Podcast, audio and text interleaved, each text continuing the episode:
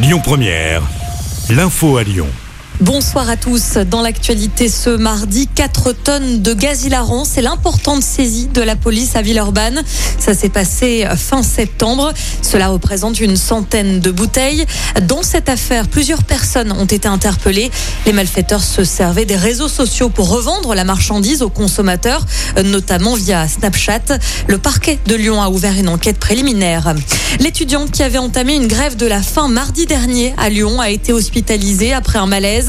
Cette jeune femme de 23 ans avait cessé de s'alimenter avec un de ses camarades depuis six jours. Ils demandent à poursuivre leurs études. Ils n'ont toujours pas de place en master alors qu'ils ont obtenu une licence de droit. L'actu, c'est aussi cet appel à la vigilance lancé par la gendarmerie du Rhône.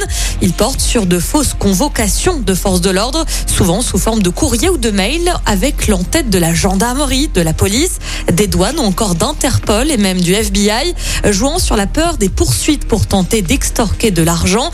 Il s'agit d'une arnaque, prévient la gendarmerie, qui invite à ne pas ouvrir les pièces jointes. Retrouvez toutes les informations sur la page Facebook de la gendarmerie du Rhône. Journée vaccination à l'université Lyon 2 ce mardi. Une opération destinée aux étudiants et au personnel. Ça se passe sur le campus Porte des Alpes, à la halle des sports B. À noter qu'une autre journée est prévue pour l'injection de la deuxième dose. Ce sera le mardi 9 novembre prochain. Ce mardi, c'est aussi le top départ du salon Polytech à Eurexpo. 2200 exposants sont à retrouver jusqu'à vendredi pour échanger sur la question de l'environnement dans le secteur de l'industrie et des collectivités. Une semaine rythmée également par près de 400 conférences. Et puis un mot de basket pour terminer. Ça joue ce soir. À suivre l'Asvel qui reçoit les champions en titre, les Turcs de l'EFS Istanbul en Euroleague. Coup d'envoi de la rencontre à 20h.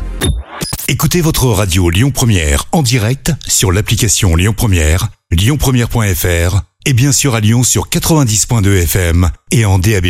Lyon Première